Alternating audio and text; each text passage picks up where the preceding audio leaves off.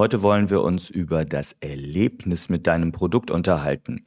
Und zwar geht es explizit um die User Experience deines Produktes und hier ganz spitz um die UX-Vision. Dominik spricht mit mir darüber, wie man eine UX-Vision aufbaut, was sie einem bringt und vor allem auch über seine Idee, die er entwickelt hat, des sogenannten UX-Poker. Das heißt, wie man die, die bestimmten UX-Faktoren nachher für sein Product Backlog Management auch aktiv nutzen kann. Viel Spaß und ich bin mir sicher, dass ihr einige wertvolle Impulse hieraus ziehen werdet.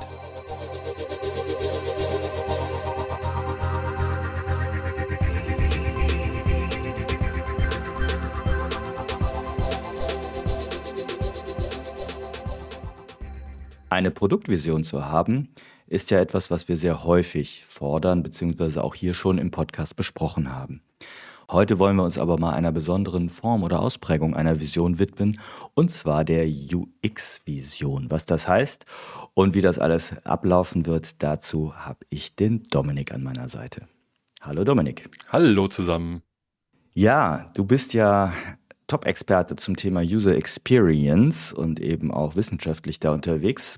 Und zum Thema UX-Vision hast du ja für uns auch schon mal hier ein Live-Event vor einiger Zeit veranstaltet.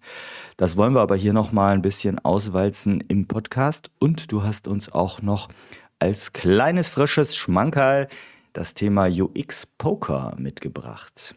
Da wollen wir doch heute mal reingucken. Was heißt denn überhaupt erstmal UX-Vision? Wer spricht denn außer dir überhaupt noch sonst von UX-Vision? Fangen wir damit mal an. Wenn wir uns die UX-Community in letzter Zeit anschauen, dann merken wir, dass bestimmte Begrifflichkeiten wie zum Beispiel UX-Management immer stärker in den Fokus kommen. Ja, das heißt, wir merken an vielen Stellen, dass UX als Disziplin, als Gestaltungsaspekt auf einmal auch auf strategischer Ebene immer relevanter wird. Und wenn ich über Strategie spreche, wenn ich also darüber spreche, wo wollen wir eigentlich hin, bin ich auch sehr schnell beim Thema Vision. Ja, also das, du hast Produktvision schon genannt. Auch das ist natürlich relevant. Und eine UX-Vision ist dann eigentlich nichts anderes, als dass wir uns eben auch eine gemeinsame Vorstellung davon schaffen, welche User Experience, in welche Art und Weise wollen wir eigentlich mit unserem Produkt erzeugen. Das heißt, Vision ist ja für mich immer sowas wie eine Ausrichtung oder richtunggebendes Element ich ähm, nutze zuletzt jetzt ganz gerne immer die Analogie vom Kompass auch, was mir eine Vision gibt. Das heißt, das wäre jetzt der Kompass, in welche Richtung sich unsere User Experience entwickeln soll. Genau, weil das Hauptproblem ist in erster Linie, dass wenn wir verschiedene Produkte haben, jedes Produkt irgendwie so ein bisschen eine eigene User Experience hat. Ne? Also es gibt nicht so die eine User Experience, ganz im Gegenteil. Ne? Man kann sich das mal gut vorstellen, so eine Banking-App hat halt eine andere User Experience als, keine Ahnung, Candy Crush oder so. Ne? Weil auf der einen Seite geht es mir darum, dass ich das Gefühl von Vertrauen habe, dass ich weiß, dem kann ich, darauf kann ich mich verlassen. Also etwas. Bei dem anderen, da geht es mehr um Spaß, Unterhaltung, Kurzweil etc. Und was für mich entscheidend ist, ist, dass wenn wir als Team zusammenarbeiten, genau wie bei der Produktvision ja auch, wir eine gemeinsame Vorstellung davon bekommen, was wollen wir eigentlich erreichen. Ne? Also in welche Richtung soll unser Kompass zeigen. Bevor wir jetzt weiter in das Thema UX-Vision einsteigen, vielleicht ähm, mach noch mal einen kurzen Abriss oder eine Definition. Wie definierst du User Experience, weil das vielleicht auch nicht jeder hier tagtäglich so nutzt von den Hörerinnen und Hörern?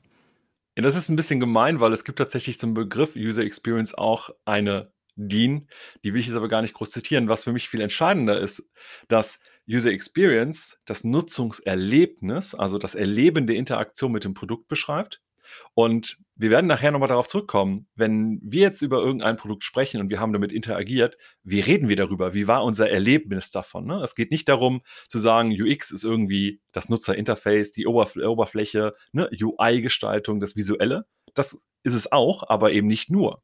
User Experience ist ein bisschen mehr, wenn nicht sogar ganz dramatisch mehr, wenn es darum geht, ich erlebe die Interaktion. Ich erlebe mich auch in meiner eigenen Rolle, in der sozialen Rolle, der Sozialwissenschaftler, tut mir leid, aber in der eigenen Rolle als nutzende Person. Ich nutze das Produkt. Ich nehme mich in dieser Rolle als folgende Art und Weise irgendwie wahr. Ich kann also sagen, boah, ich bin richtig angenervt, bin richtig angepisst, so das macht mega Spaß, das Ding zu nutzen. Ich nutze das gerne, ich bin vielleicht auch gerne Nutzer, also etwas. Was ich bei dir mal gelernt habe, das ist bei mir jetzt sehr hängen geblieben, ist, dass User Experience eben nicht nur den Moment der Benutzung selber beschreibt. Also wie erlebe ich das Produkt, während ich es gerade nutze, sondern eben auch, korrigiere mich, wenn ich es falsch verstanden im Kopf habe, aber quasi so die Erwartung im Vorfeld der Nutzung. Also was ist meine erwartete UX, was ich vielleicht gehört habe oder schon mal erlebt habe, und dann eben auch nachträglich meine erinnerte UX, nennst du das, glaube ich. Das, das fand ich nochmal sehr, ja, hat, mir, hat mich weitergebracht gedanklich. Und da gibt es verschiedene Perspektiven. Ne? Also in der, in der 92, 41, 210, also der entsprechenden ISO, DIN, bla und so weiter, ähm, steht, jetzt habe ich sie doch genannt, aber steht tatsächlich auch drin, Wahrnehmung und Reaktion einer Person aus der erwarteten und oder tatsächlichen Nutzung eines Produktes. Das bedeutet aber, man muss es dann auch etwas erweitern, das wird später in der DIN auch nochmal so äh, formuliert. Es geht halt, ich habe eine Vorerwartung, wie mein, äh, mein Nutzungserlebnis sein wird. Dann habe ich in dem Moment der Nutzung ein Erlebnis. Ne? Wie würdest du es jetzt gerade beschreiben, das und das hier gerade zu tun? Ne? Jetzt gerade diese Podcast-Folge zu hören. Wie ist das jetzt gerade für dich? Und dann gibt es die Erinnerung daran. Aber bei der Erinnerung machen wir es uns auch etwas zu einfach, wenn wir nur sagen, es gibt die eine Erinnerung, weil die gibt es leider dann doch nicht. Ne? Also für die, die jetzt gerade diesen Podcast hört, ihr werdet euch gleich an das Hören dieser Folge irgendwie erinnern, an dieses Erlebnis. Das, ne? Muss ja nicht das ultimative Erlebnis sein, aber es wird ein Erlebnis gewesen sein.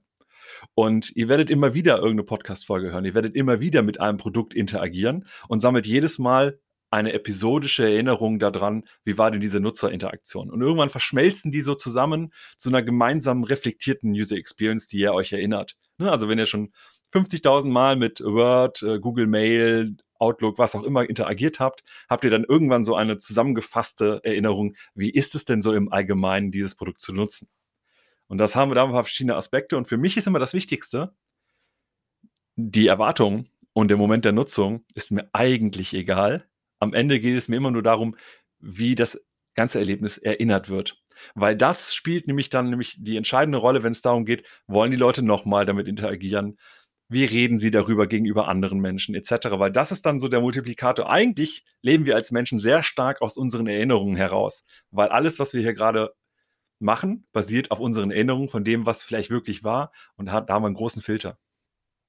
Okay, gut. Und jetzt bezogen auf die UX-Vision, beziehst du dich da auch auf das Erinnerte dann oder auf das, das tatsächliche Erleben der Nutzung? Hat das einen Einfluss jetzt auf das, was du gerade vorher gesagt hast, auf UX-Vision? Es gibt verschiedene Arten von User Experience äh, Visions. Ne? Also es gibt die Möglichkeit, das so ein bisschen über Bilder zu visualisieren. Das kann auch so eine Art Moodboard sein, dass ich, ne, also was sind so so emotionale Aspekte, die ich vielleicht mitnehme. Das können aber auch Geschichten sein. Und für mich ist es immer am einfachsten, wenn ich am Ende des Tages sage, meine UX-Vision formuliere ich so, wie sollen Menschen im Idealfall hinterher über meine Interaktion oder über die Interaktion mit meinem Produkt sprechen.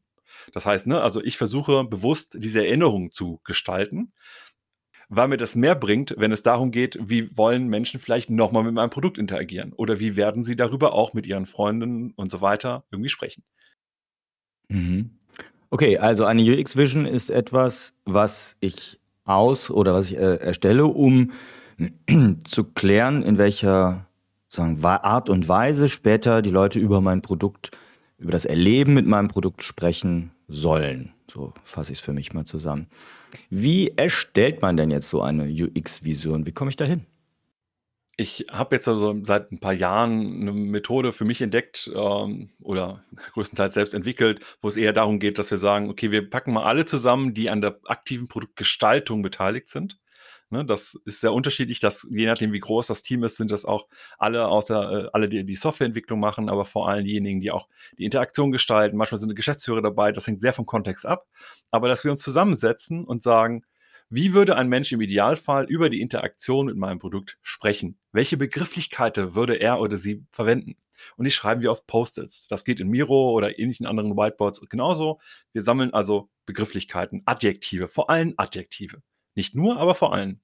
Und wir sammeln die jetzt, in der Regel mache ich das so, ne? Lass uns zwei Minuten, drei Minuten Zeit nehmen. Und jeder sammelt die Adjektive, die im Idealfall verwendet werden sollen.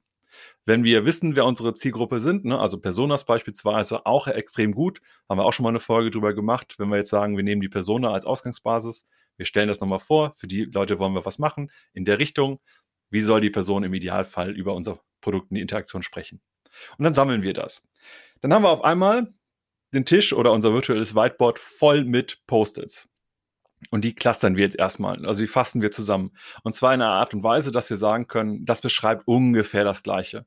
Ne? Also da haben wir irgendwie das Thema attraktiv. Ne? Also es ist anziehend, es ist attraktiv, es ist äh, erstrebenswert. Das sind vielleicht Begrifflichkeiten, die ich jetzt zusammenclustern kann zum Thema Attraktivität. Weil dann sammle ich jetzt unter Umständen auch schon mal 10, 12, 20 Cluster, keine Ahnung. Also mein Maximum, was ich bisher in der Praxis erlebt habe, waren tatsächlich 15. Und wenn ich diese 15 habe, dann muss ich mir nochmal überlegen, welche von denen sind denn jetzt wirklich wichtig. Weil ich kann natürlich versuchen, alles zu erreichen. Aber wenn ich alles versuche, schaffe ich wieder nichts. Ne? Wir müssen uns auf irgendetwas fokussieren. Und meine Empfehlung ist, drei bis fünf Faktoren zu nehmen, um zu sagen, okay, das ist jetzt unsere User Experience, die wir anstreben wollen. Das kann zum Beispiel sein, dass ich dann am Ende sagen kann, ne, wir sind Zahlungsdienstleister, die Kunden sollen schnell, einfach und sorgenfrei bezahlen können. Dann ist schnell, einfach und sorgenfrei sind die drei Faktoren der User Experience, die wir erreichen wollen.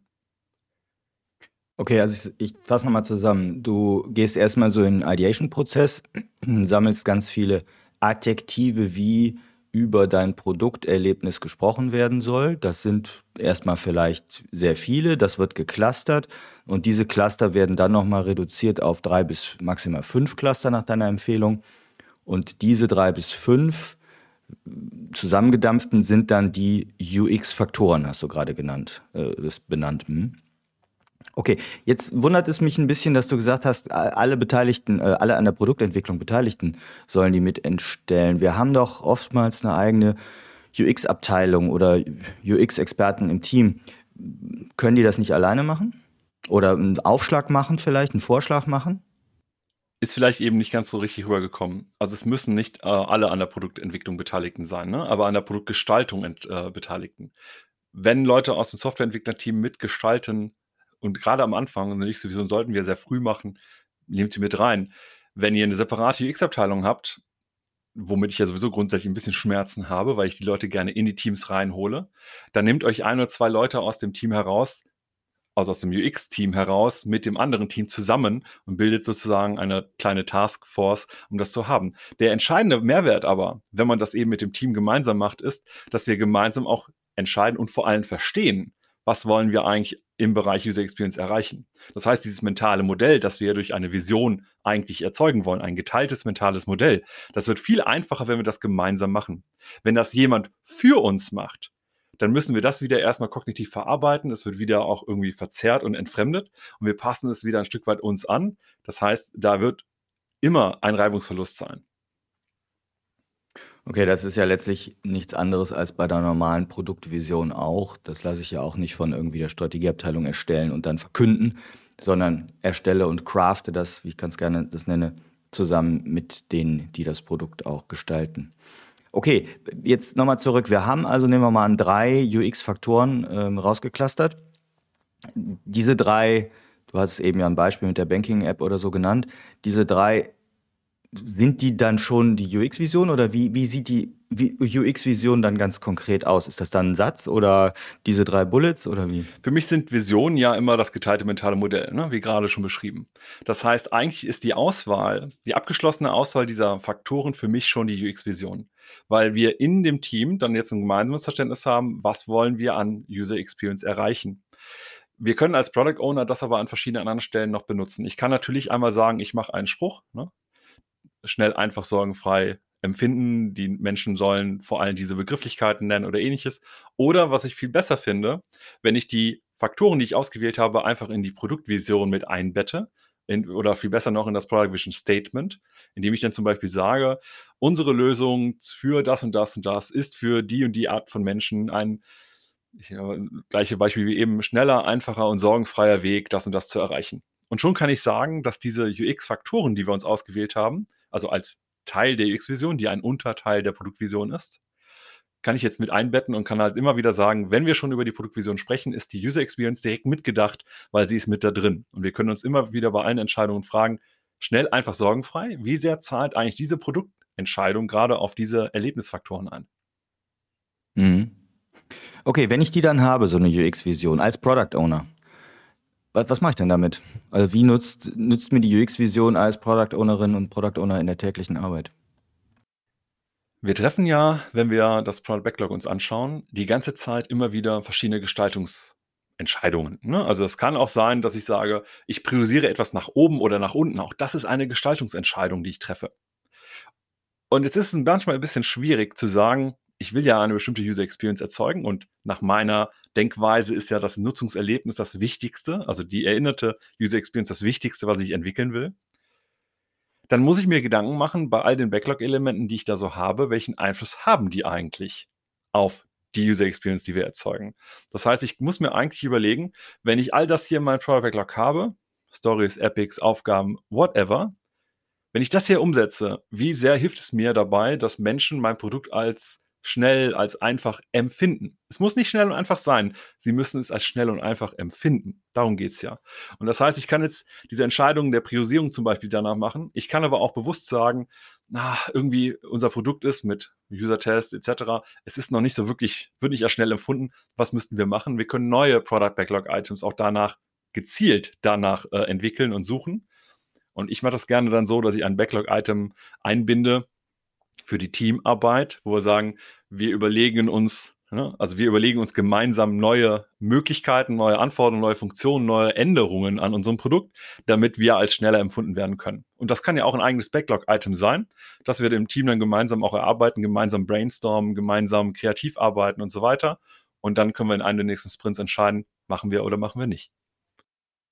Okay, aber wie, wie hilft das denn jetzt im tatsächlich oder wie, wie gehst du das an im tatsächlichen Product Backlog Management? Also wir haben eine UX-Vision, da wollen wir hin und es ist ja eh immer schwierig, die, die auch eine Produktvision sozusagen im Product Backlog abzubilden.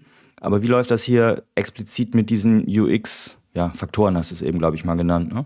Wie, wie nutzt du die im täglichen Product Backlog Management? Das hängt ein bisschen davon ab, wie ich mein Product Backlog aufbaue. Ne? Also wenn ich jetzt im, ich sage schon fast Klassiker, Jira oder in sowas wie Trello oder sonst irgendwo unterwegs bin, dann kann ich ja oft auch Labels zum Beispiel definieren.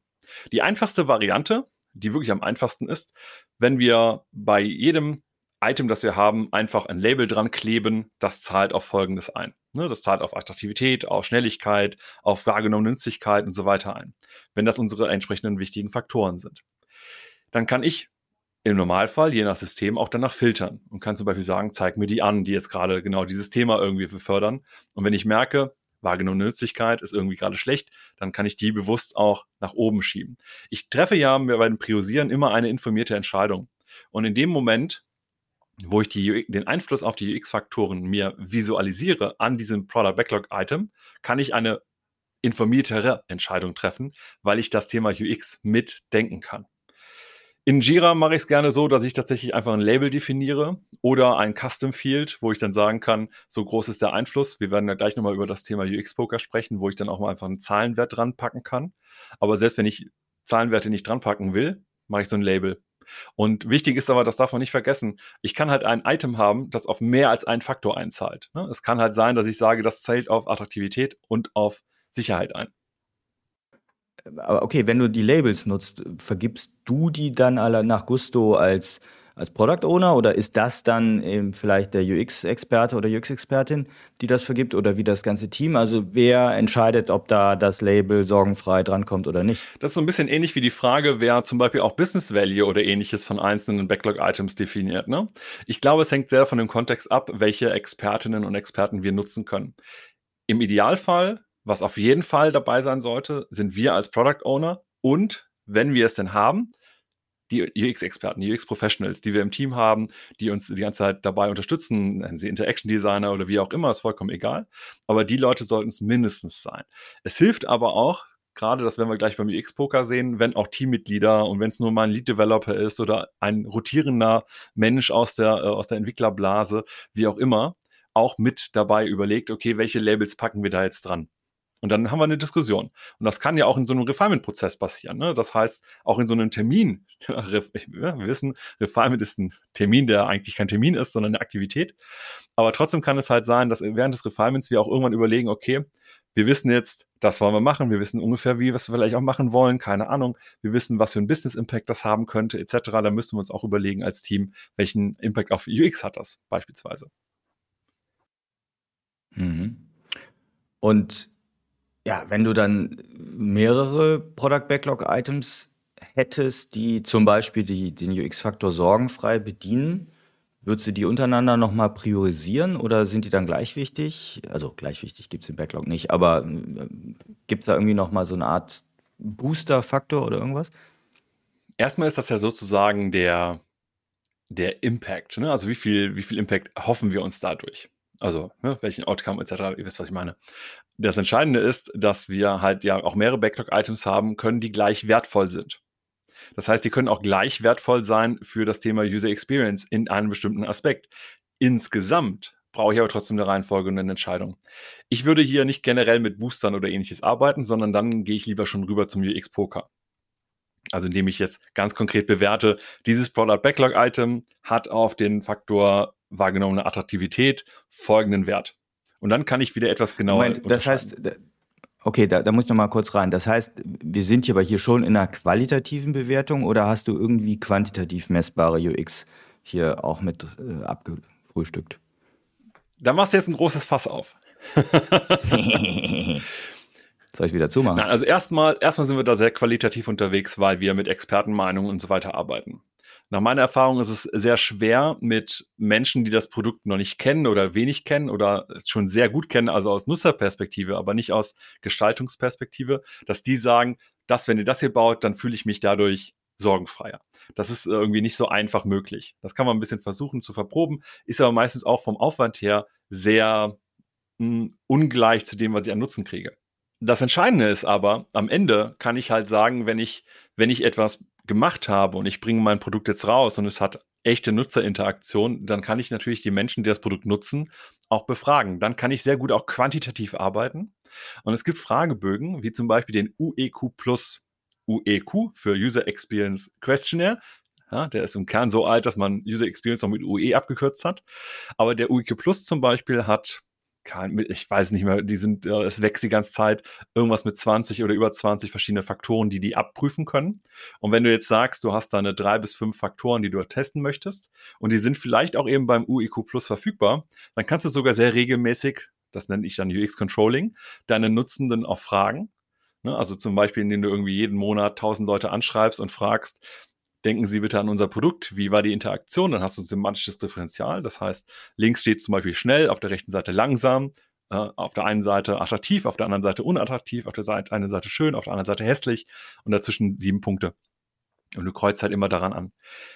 Den Fragebogen werden wir euch auch einfach äh, verlinken. Der ist extrem einfach zu benutzen, hat auch eine Excel-Auswertungslogik mit dabei, ist kostenlos verwendbar etc. Wenn ihr den verwendet, habt ihr die Möglichkeit zu sagen, ich messe regelmäßig, wie die User Experience meines Produktes ist. Und wenn ihr in dem gleichen Maßstab dann nämlich feststellt, Attraktivität zum Beispiel oder Nützlichkeit wird so und so bewertet, dann könnt ihr wieder ins Backlog reinschauen und sagen, okay, wir wissen, Nützlichkeit ist gerade unter dem, was wir erwarten, was wir wollen. Jetzt kann ich mein entsprechendes Product Backlog Item nehmen. Das wiederum haben wir aber als Experten bewertet und dementsprechend eher qualitativ. Ne? Vielleicht auch mit einer quantitativen Methode, aber das ist dann eher, eher etwas schwieriger, weil natürlich brauchst du für eine quantitative Forschung immer eine gewisse Basis, ne? also gewisse nominale Power. Huh, gut. Dank, danke für, für den Ausflug. Da habe ich ja das, das Fass, das Fässchen, das Bittermenschen kurz mal aufgemacht. Äh, so, zurück. Du hast eben schon mal äh, gespoilert UX Poker und ich habe es im, im Intro ja auch schon angekündigt, dass wir über UX Poker sprechen. Den Begriff kenne ich nur von dir. Ich habe jetzt in den letzten Tagen mal einen sehr ausführlichen LinkedIn-Post von dir dazu gesehen ähm, und das schon mal so das ein oder andere Mal von dir gehört. Was ist denn UX Poker? Jetzt habe ich ja gesagt, ne, wir haben eine Vision, wir haben irgendwie so mehrere Faktoren, wissen, okay, das ist jetzt unsere User Experience und das wollen wir besser machen. Und ich habe auch gerade ne, das Fass aufgemacht äh, oder kurz angestochen äh, rund um das Thema UX Controlling. Also, dass ich kontinuierlich messen kann, über Fragebogen beispielsweise, wie gut oder schlecht erfüllen wir denn diese Faktoren, die wir in der User Experience haben. Und gemeinsam mit Andreas Hindax, der auch wie ich im Bereich UX Management viel unterwegs ist, haben wir uns dann Gedanken gemacht, mh, hm, was können wir eigentlich machen, um das auch am Anfang schon zu bewerten. Und wir sind dann sehr schnell dazu gekommen, dass gerade im Agilen, so etwas wie Planning Poker, e-, egal ob man es jetzt mag oder nicht, aber die meisten kennen es. Und Planning Poker, haben wir ja auch schon drüber gesprochen an dieser Stelle hier, ist halt in erster Linie eine Methodik, mit der ich als Team gemeinsam klar auch Werte finde, aber vor allem auch unsere gemeinsame Diskussion, unsere gemeinsame Vorstellung ausarbeiten kann. Ne? Also mir geht es beim Planning Poker nicht um die Zahl, die hinten rauskommt, sondern um den Prozess. Wir lernen die verschiedenen Argumente voneinander, wir entdecken Argumente, die sonst verborgen geblieben wären, die wir aber doch sinnvollerweise vorher kennen. Und wir haben gesagt, wir überführen das jetzt mal, dieses Konzept von Planning Poker, über zu X-Poker. Und die X-Poker ist eigentlich relativ simpel, eigentlich.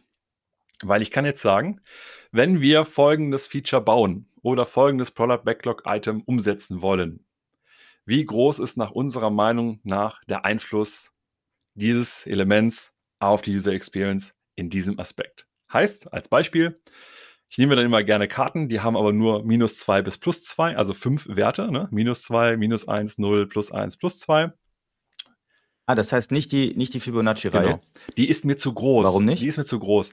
Ich okay. äh, muss aber auch gestehen, ich bin natürlich genauso wie Andreas so ein bisschen vorgeprägt wegen dem UEQ. Der UEQ ähm, liefert dir für jeden deiner Faktoren, die du damit misst, halt Werte von minus 3 bis plus 3. So, und wir haben halt überlegt, okay, wie definiert, wie fein wollen wir es eigentlich haben, wenn wir das jetzt messen? Und wir haben irgendwie auch gemerkt, nach viel, äh, ne, wir haben auch ein bisschen Forschung dazu betrieben, gerade auch erst ein Paper dazu veröffentlicht, das wir euch auch in den Show Notes dazu verlinken werden, aber dass wir halt dann sagen, okay, wir nehmen hier fünf Ausprägungen, das reicht in der Praxis aus. Und wir könnten es natürlich jetzt auch nach Fibonacci, nach Fibonacci noch viel genauer machen und so weiter. Aber hilft uns das? Hm, meistens nicht. Meistens nicht. Wir machen ja keine Aufwandsschätzung oder Komplexitätsmessung oder ähnliches. Wir wollen erstmal nur wissen, wie groß ist der Einfluss. Und mein Problem ist ja jetzt, dass wir nicht nur sagen können, ich habe hier einen Faktor der User Experience für ein Backlog-Item, sondern ich habe halt drei bis fünf. Das heißt, ich muss halt drei bis fünf Mal schätzen für das gleiche Backlog-Item. Und damit das nicht zu lange dauert, damit das nicht zu detailliert wird, machen wir lieber weniger Schätzwerte. Lass mich mal ein Beispiel reinwerfen oder nachfragen. Du hattest jetzt, ähm, was hast du eben für Faktoren? Einfach, äh, sorgenfrei und Nützlich, attraktiv. nützlich. So. Äh, nehmen wir mal einfach, nützlich und äh, sorgenfrei. Einfach, nützlich und sorgenfrei. Und bleiben mal in so einer Banking-App. Und jetzt kommt die Idee als User Story oder Epic, sei es drum, wir bauen einen Chatbot ein. Dann würdest du jetzt für den UX-Faktor sorgenfrei pokern lassen zwischen minus 2, minus 1, 0, plus 1, plus 2. Wie sehr zahlt ein Chatbot auf sorgenfrei ein? Was glauben wir? Genau. Und dann aber für den gleichen auch nochmal für, was war das, schnell und für nützlich? Genau. Okay. Wie lange dauert das? Unterschiedlich, weil es äh, sehr stark davon abhängt, wie groß du deine jeweiligen Backlog-Items schneidest. Ne? Also ein Chatbot fühlt sich erstmal sehr groß an. Das kann ja alles Mögliche sein. Du kannst verschiedene Funktionen auch im Chatbot abbedienen. Deswegen übrigens auch hier an der Stelle drei bis fünf und auf gar keinen Fall mehr. Ne? Wenn du zwölf Faktoren da hast, schätze dich halt dumm und dusselig. Und es muss einen Unterschied machen in der Priorisierung. Das ist das für mich Elementare. Erfahrungsgemäß ist es tatsächlich so wie beim Planning Poker auch. Ne? Am Anfang, äh, wir stellen einmal kurz das, das Item vor wir reden ein ganz kurzes bisschen darüber und dann gehen wir in die Schätzung. Ne? Jeder wählt seine, seine Karte aus oder tippt seinen Wert schon mal in den Chat ein und auf Kommando werden alle Sachen aufgedeckt oder eben Enter gedrückt und wir schauen uns an, wo sind wir am weitesten auseinander und tauschen Aspekte aus. Also Argumente, ne? Also Argumente für meine minus zwei oder mein Argument für mein plus eins oder wie auch immer. Und tatsächlich ist das, was wir am meisten beobachtet haben, es gibt nur eine, äh, es gibt nur zwei Runden. Also die erste Runde, man liegt weiter auseinander, danach diskutiert man speziell darüber, warum liegt man auseinander und dann schätzt man nochmal und hat dann schon einen Wert. Also so, dass man gar nicht so Ewigkeiten braucht. Und das kann dazu führen, dass man in einer Stunde 15 Schätzungen hinkriegt. Es kann aber unter Umständen sein, dass Sachen noch so diffus sind in ihrer Beschreibung. Also als Beschreibung des Product Backlog Items, dass da noch so viel Spielraum ist, dass wir sehr lange über ein einzelnes Thema diskutieren, was dann dazu führt, dass wir vielleicht eher nur drei oder vier Schätzungen in einer Stunde schaffen, aber dafür gemerkt haben, wir haben da noch viele, viele Unsicherheiten, die wir erstmal lösen müssen. Würdest du da mit Timeboxes arbeiten? Ich bin immer sehr dafür, gerade die ersten Sachen eher zu timeboxen. Also am Anfang eher zu sagen, pass auf, wir nehmen uns jetzt mal nur zwei Minuten, um das Feature vorzustellen. Wir nehmen uns dann nochmal drei Minuten maximal, um darüber zu sprechen und dann gehen wir die erste Schätzung rein. Und du musst das Feature ja nicht nochmal erklären, wenn du dann sagst, jetzt gucken wir uns die zwei, den zweiten UX-Faktor an. Du musst es auch nicht nochmal vorstellen, wenn du den dritten machst, sondern du kannst halt alle drei nacheinander machen. Das heißt, für jedes Border Backlog Item hast du am Anfang Initialzeit, die du brauchst. Die würde ich erstmal timeboxen und danach lieber eine Runde mehr schätzen, weil du beim Schätzen nochmal merkst, wo sind denn auch noch Unbekannte eher, damit du nicht zu viele Bekanntes immer und immer wieder wiederholst. Okay, und wenn du diese Werte jetzt hast, also meinetwegen bei einem Product Backlog Item hast du jetzt für die drei UX-Faktoren einen jeweiligen Wert rausgepokert. Dann jetzt ganz, ganz pragmatisch, hast du da, wenn du Jira nutzt oder so, wirklich eigene Felder, in die du das einträgst oder würdest du es in eine Beschreibung eintragen oder wie gehst du davor? Bei Jira habe ich ja die Möglichkeit der sogenannten Custom Fields. Das heißt, ich kann da bei jedem Ticket nochmal Werte hinzufügen und da kann ich zum Beispiel sagen, dann packe ich hier minus zwei, plus zwei und so weiter rein dann habe ich die Werte auch da stehen. Wenn ich das nicht habe, es gibt Systeme, die mir das nicht erlauben, dann schreibe ich das irgendwo in den, in den Beschreibungstext mit rein, wo ich vielleicht auch andere Maße reinschreiben kann, wie Business Value etc. Wichtig ist nur, dass ich als Product Owner das immer sichtbar habe in dem Moment, wo ich Priorisierungsentscheidungen treffe. Würdest du denn diese, ne, bleiben wir mal bei drei UX-Faktoren, würdest du die irgendwie aggregieren und sozusagen die Gesamt-UX-Wirkung dieses Product Backlog-Items auch festhalten oder bleibt es einzeln aufgeteilt auf die drei. Ich weiß, der Wunsch nach der einen UX-Kennzahl ist groß, aber dafür ist das Thema einfach zu komplex. Wenn ich äh, das zu aggregiere zu einer einzigen Zahl, verliere ich gegebenenfalls wichtige Informationen. Weil du darfst nicht vergessen, es wird auch Features geben, um jetzt mal auf Feature-Ebene zu denken, die haben einen positiven Einfluss auf der einen Seite, aber einen negativen auf der anderen. Und ich würde immer hier engpassorientiert arbeiten. Das heißt, ich schaue mir meine User Experience an, wie sie jetzt gerade erlebt wird also natürlich über den Filter der Erinnerung, um zu schauen, wo muss ich etwas nachbessern. Und gezielt dafür eine Entscheidung zu treffen, halte ich für viel sinnvoller, als zu sagen, ich habe nur generell einen guten Impact auf meine User Experience, aber was genau weiß ich nicht. Weil vielleicht ist mein Engpass gerade nicht das Thema Attraktivität, sondern die wahrgenommene Zuverlässigkeit, die wahrgenommene Vertraulichkeit oder was auch immer. Und da muss ich vielleicht eher daran arbeiten und bei einer Zahl geht mir diese Information verloren. Mhm. Was für Erfahrungen hast du jetzt mit Teams schon gemacht mit UX Poker? Also wie reagieren die da so drauf? Oh, das ist eigentlich ganz spannend. Meistens, meistens reagieren die sehr positiv darauf und alle anderen, die nicht Softwareentwickler sind, merken dann am Ende, boah, krass, also mit denen konntest du ja schon richtig gut jetzt über die Nutzer und Nutzerinnen und so weiter diskutieren. Ja, weil natürlich alle, die an diesem Entscheidungsprozess, gerade beim UX-Poker, beteiligt sind, müssen in ihrer Argumentation die ganze Zeit aus der Erlebnisperspektive der Menschen argumentieren, die das Produkt nutzen werden oder eben nutzen. Und das heißt, ich glaube, dass UX-Poker eine Methode ist, die uns sogar dabei hilft, nicht nur irgendwelche UX-Zahlen zu generieren, mit denen wir priorisieren können.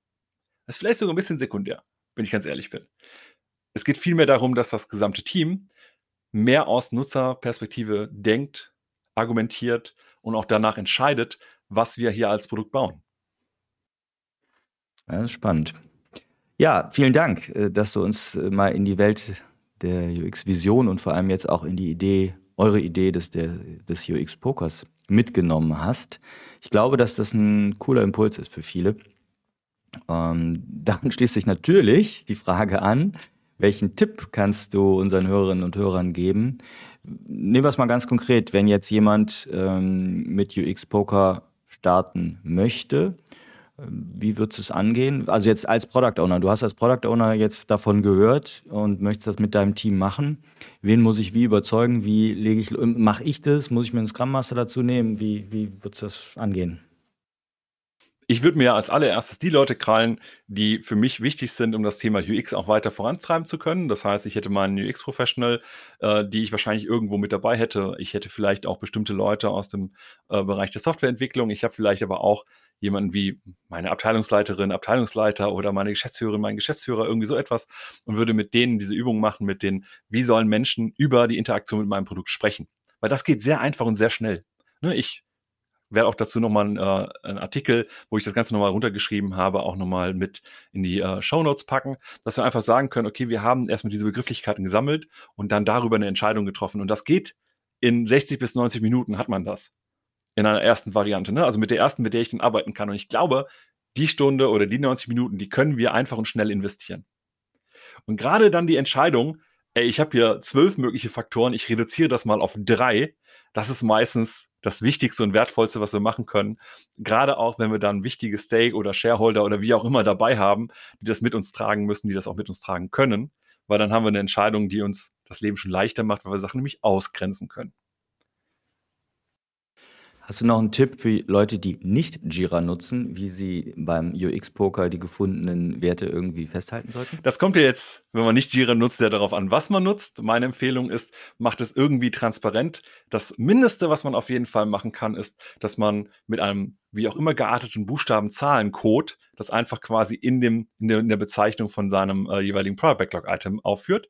Wenn man zum Beispiel drei Faktoren hat und die drei unterschiedliche Buchstaben haben am Anfang, ist das einfach.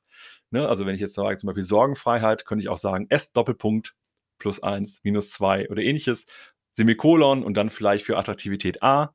Ne? Dann ist das irgendwie A ist dann minus 1 und dann eine Klammer zu zum Beispiel. Ne? Das so in Klammern dahinter schreiben als ein Beispiel. Das ist das Mindeste, was ich wirklich machen kann in jedem, jedem äh, Backlog-Management-System, das es da draußen so gibt. Oder mit Farben arbeiten, auch das geht. Sehr cool.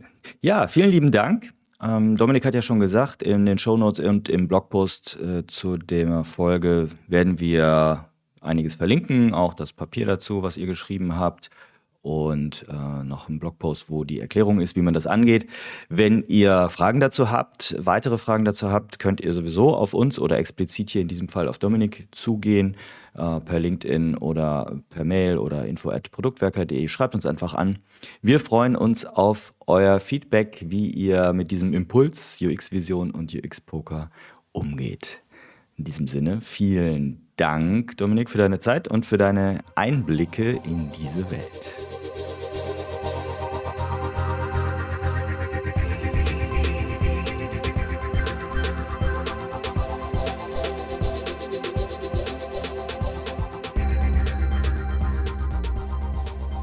Wir hoffen, dass euch diese Folge gefallen hat und dass ihr den ein oder anderen Impuls daraus mitnehmen konntet.